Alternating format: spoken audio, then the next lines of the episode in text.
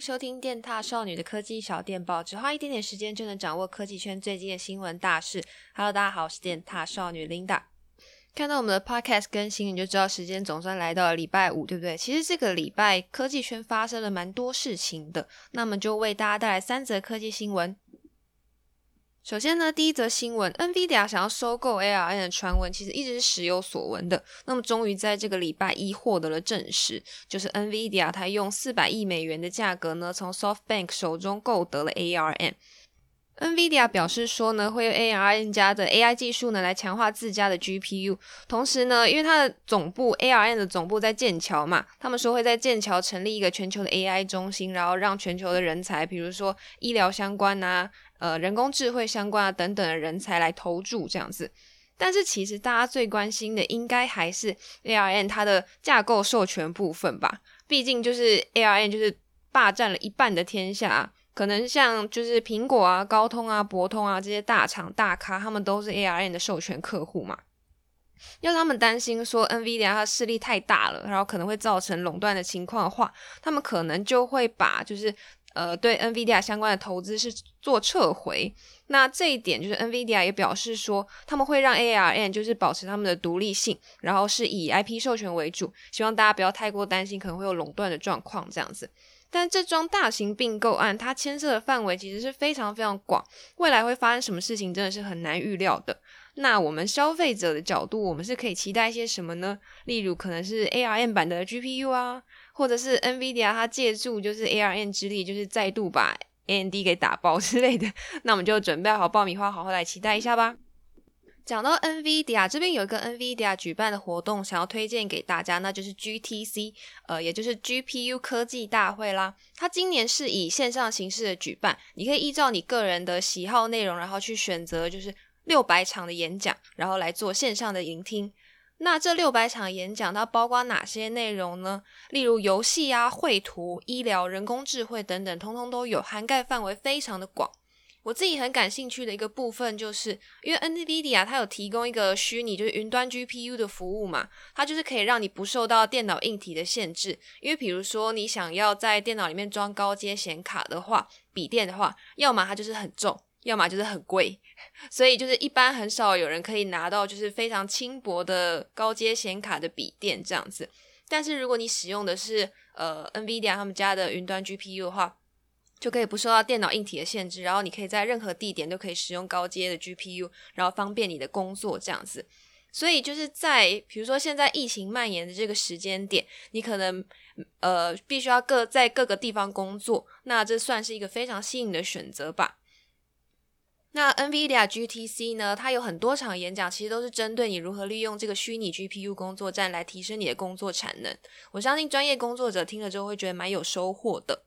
那除了一般的演讲之外呢，GTC 它还有提供 DLI 的实作课程，也就是说呢，让 NVIDIA 专业讲师让你一步一步的去实作，就是可以让你更快的学会这个上课的内容这样子。同时你在上完课，然后通过测验之后，是可以得到官方认证的证书的哦。如果你对 GTC 还蛮有兴趣的话，九月二十五号之前报名都有早鸟优惠，嗯、那就可以看看我们的网页链接喽。好的，接着是第二则新闻，就是 Sony 为他们自家的招牌无反 A7 系列添加了一位生力军，那就是它是主打更轻然后更便携的 A7C 啦，它也是一台全片幅相机哦。那身为一台全片幅相机呢，A7C 呢，它的单机身重量只有五百零九克，它的外形大小，我拿起来感觉真的是跟 APS-C 相机差不多啦。就是我这么大块头的人，就是手上拿着会真的显得这台相机感觉蛮小的。那它的配件啊，比如说它的背带啊，然后它附赠的那个手袋是皮革材质的，就是看起来都是蛮有文青气息的感觉，跟一般就是。可能相机你会觉得它是黑黑重重，然后大大的，然后比较阳刚的那种感觉是不太一样的。我觉得它很明显定位就是说，就是想给那些想要尝试全片幅，但是又怕重的一些入门者去挑选的啦。那尽管它的体积缩小，但是 A7C 它就是该有的功能还是都有。哪些是该有的功能呢？它拥有侧翻转荧幕，侧翻转荧幕很重要啊，因为如果你是要自拍，然后或是自己录 Vlog 的话，就非常需要用到这个功能。此外呢，它也支援五轴防手震，然后还有人眼的即时追踪功能等等。然后它的续航部分呢也没有缩水，它可以就是拍照大概七百四十张，或者是录影两百一十五分钟，表现算是还蛮不错的。它的建议售价呢，单机身的话是五零九八零元，如果你搭配上就是它的二八六零 kit 镜的话是五九九八零元。如果你对这台相机很有兴趣的话，我们非常神速，自己说自己神速，我们的网站上已经有评测文跟评测影片可以给你做参考了，有兴趣的话可以去看看喽。第三则新闻就是众所期待的苹果发表会啦，讲讲，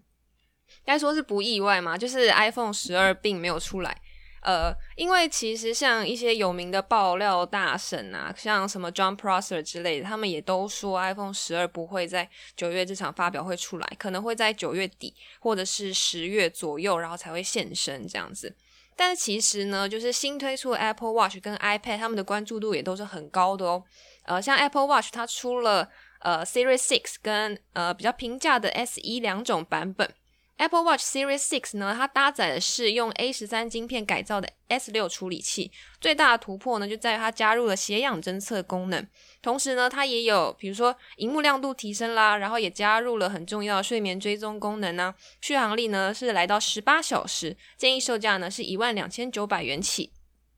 至于比较平价的 Apple Watch SE，它搭载是前一代晶片，就是 S 五。它虽然没有血氧侦测功能，但是像睡眠追踪功能啊，然后防跌倒侦测功能啊，都是有的。建议售价呢是八千九百元起。再来呢，可能有人跟我一样，就是呃，并不是很在意 iPhone，但是很在意 iPad，因为我是那个我是 Android 用户嘛，但是我还是对于平板上还是有一些想要购入的需求，这样子。嗯、那苹果这一次一口气把 iPad 跟 iPad Air 做更新，我真的开心到不行。第八代 iPad 呢，其实我觉得它也蛮好的，因为它同样的是用十点二寸的荧幕，然后这一次采用的是 A 十二处理器，就是比前代的 A 十来的好的很多嘛。它的效能呢是比前代提升了四十趴，然后另外呢，它也是支援一代 Apple Pencil 跟 Smart Keyboard 的呢。然后建议售价就是一零五零零元起，还是维持它的平价定位。至于第四代 iPad Air 部分呢，就是真的有蛮不小的突破的。首先就你看到它一口气推出了五个颜色，非常吸睛，分别是太空灰色、银色、玫瑰金色、天蓝色，还有绿色。那它的机身设计呢，也从原本圆弧的机身，就是改成平滑的边缘。我自己是蛮喜欢这样的设计，就是跟 iPad Pro 比较像这样子。还有呢，它搭载的是 A 十四处理器，苹果宣称它的效能是可以瞬剪四 K 影片的。还有呢，新的 Touch ID 它是结合侧边的开机键，可以让你更流畅的解锁。而且一些嗯 iPad Pro 就是原本独霸的功能，比如说把连接部从 Lightning 改成了 Type C，然后支援二代的 Apple Pencil，就你可以吸在那个机身上，超酷。然后一些比如说你看超潮的那个巧控键盘，它也是可以用的。这些改变就是让人觉得这一次的 iPad Air 是诚意满满。然后它的建议售价呢是一万八千九百元起。很巧妙的定在一个，嗯，虽然我觉得有点贵，但是我又不是买不起，然后我又有点想买的一个价钱。我个人是觉得我的钱它可能快要离我而去，我可能就是它的订购页面出来，我就下去订了。好的，以上呢是本周的三则科技新闻，希望大家听了之后会有点收获，或是呃想要跟我一起去买 Happy Air 之类的。那祝福大家都有个美好的周末，那我们下次再见喽，拜拜。